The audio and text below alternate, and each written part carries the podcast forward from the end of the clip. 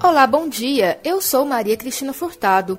Estamos de volta aqui pela Rádio Universitária da UFG com os boletins informativos desta quinta-feira, 24 de fevereiro de 2022. O ouvinte da Rádio Universitária acompanha durante todo o dia informações sobre a Universidade Federal de Goiás, Goiânia, Goiás, Brasil e o mundo. Pelo menos duas fortes explosões foram ouvidas no centro de Kiev, a capital da Ucrânia, hoje, logo após o anúncio do presidente russo Vladimir Putin de uma operação militar contra o país vizinho.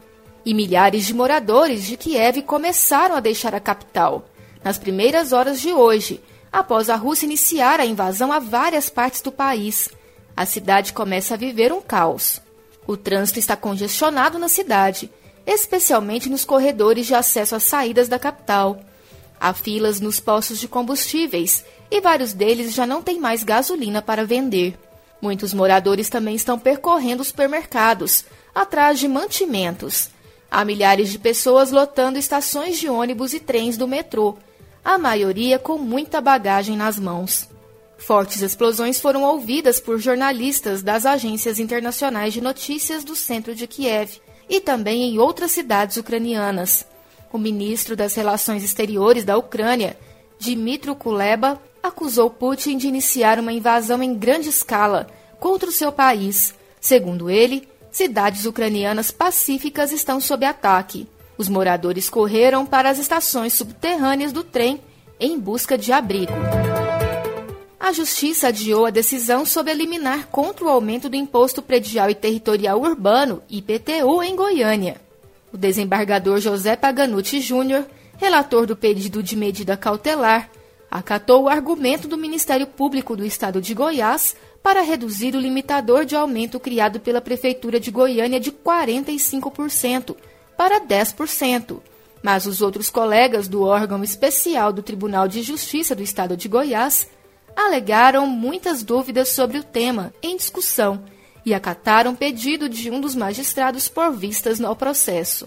O órgão especial analisou em sessão na tarde desta quarta-feira pedido de medida cautelar em ação direta de inconstitucionalidade, proposta pelo Diretório Estadual do Partido dos Trabalhadores, PT, contra a forma como o Executivo reajustou o valor venal das edificações e contra a forma como foi colocado o aumento do tributo para o contribuinte.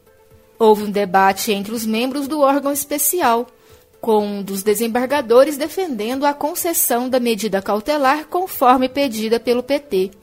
Primeiro a se pronunciar durante a sessão, o diretório do PT voltou a reclamar da suposta violação de princípios constitucionais, como de capacidade contributiva, vedação ao confisco e legalidade.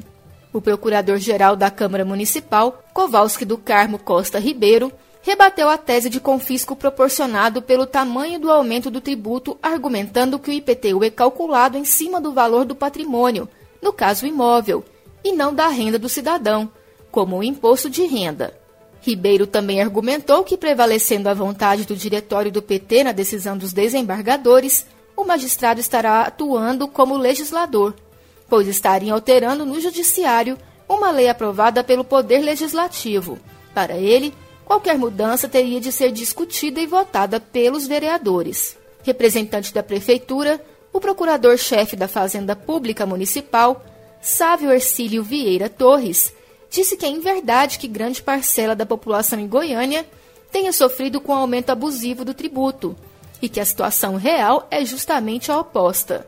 Falando em nome do Ministério Público, o promotor Marcelo Azevedo defendeu a redução do percentual do limitador de 45% para 10% e a concessão da liminar neste momento por causa do impacto que a mudança feita pelo executivo está trazendo para o contribuinte goianiense.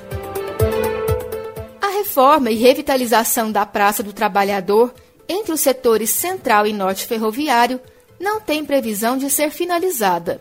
Após seis adiamentos na data de entrega, a última prevista para março deste ano, o andamento das obras voltou à estaca zero, com o pedido de distrato do contrato entre a construtora Ventuno e a Prefeitura de Goiânia.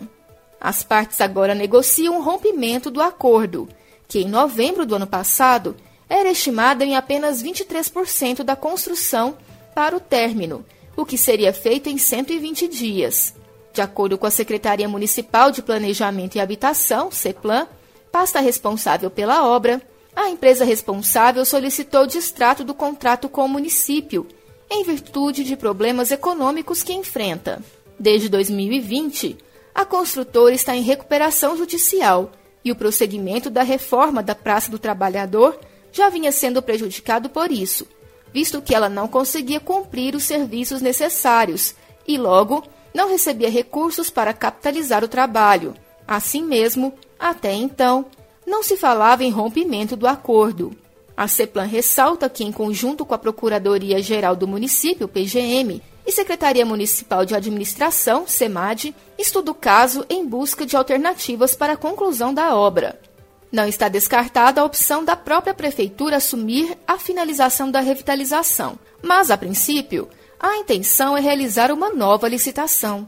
Isso desagrada os feirantes da Feira Hippie, que ocorre no local nos finais de semana e estão trabalhando nos arredores da praça desde 2019, sob condições inapropriadas. Presidente da Associação dos Feirantes da Feira Hippie, Valdivino da Silva, afirma que deve apresentar ao Paço Municipal uma proposta na próxima semana para ajudar na finalização do serviço, contando com verbas destinadas à entidade via vereadores em emendas parlamentares. Ele afirma que, pelo que tem visto, só faltam uns 30% para terminar, que, segundo ele, é pouca coisa, mas prejudica muito o trabalho dos feirantes.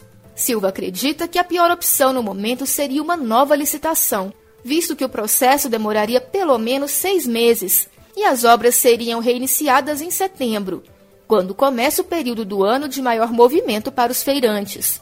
Ele comenta que os feirantes têm optado por ficar na Rua 44 e nas proximidades da Avenida Goiás, sendo os únicos locais com melhor movimento. Outro problema é que o atraso nas obras interrompeu as reuniões feitas pela Secretaria Municipal de Desenvolvimento e Economia Criativa, SEDEC, que discutiriam o modelo da ocupação da praça, como o tipo de barraca e quantidade de feirantes, o que ainda está indefinido. Na manhã desta quarta-feira, enquanto fazia vistorias em outras obras da prefeitura, o prefeito Rogério Cruz confirmou que não existe data para a entrega da revitalização. O Instituto Butantan lança site com atrações do Parque da Ciência, em comemoração aos seus 121 anos. Já é possível acessar o portal e encontrar notícias dos mais variados temas como meio ambiente, a rotina dos répteis e aracnídeos, história do Instituto e outras descobertas dos pesquisadores, além de conteúdo voltado para crianças, apresentado pela mascote Bubu e sua companheira, a cobrança Tantan. Na visita online, é possível navegar pelas notícias e curiosidades sobre o parque, visualizar o mapa ilustrativo das atrações e conhecer o conteúdo de cada uma delas. Instalado em uma área verde de cerca de 750 mil metros quadrados, o parque tem o objetivo de inspirar o interesse e a curiosidade pela ciência e pela pesquisa por meio de ações educativas, ambientais e de lazer. Por enquanto, a visita no parque será apenas virtual, devido ao período da pandemia de Covid-19. E o site é o parquedaciência.butantan.com www.gov.br. A Orquestra Filarmônica de Goiás retoma apresentações hoje. O concerto de abertura da temporada será realizado no Palácio da Música do Centro Cultural Oscar Niemeyer, a partir das 8 horas da noite. A entrada é gratuita e limitada a 60% da capacidade do local. A apresentação contará com três peças comemorativas: o Hardin, chamado de Sinfonia Aleluia, abrirá o espetáculo. Na sequência, será apresentada a música de Guerra Peixe. E para finalizar, os músicos vão executar a Quinta Sinfonia do compositor russo Sergei Prokofiev. De acordo com o maestro da orquestra, Neil Thompson, grandes nomes serão homenageados ao longo do ano, como Frank Sinatra e Pixinguinha. A temporada inclui também as obras clássicas dos compositores Bach, Mozart, Beethoven, Brahms e Tchaikovsky. Esta será a primeira temporada da orquestra após o grupo passar a integrar, em 2021, a Escola do Futuro em Artes Basileu França, administrada pela Secretaria de Desenvolvimento e Inovação, em parceria com a Universidade Federal de Goiás, UFG. No Basileu França, a Filarmônica integra um núcleo de difusão da cultura e da música. Os músicos profissionais também atuam na docência, apoiando os processos de ensino-aprendizagem da escola. O boletim informativo da Rádio Universitária volta logo mais às 3 horas. Fique ligado na programação pelos 870 AM, pelo site radio.fg.br e pelo aplicativo MinUFG. A Rádio Universitária também está nas redes sociais. Siga a rádio no Instagram e no Facebook. E não deixe de conferir os informativos em formato de podcast pelas redes sociais e nas principais plataformas digitais de áudio. Se cuide, a pandemia ainda não acabou. Use máscara e evite aglomerações. E vacina sim. Maria Cristina Furtado para a Rádio Universitária.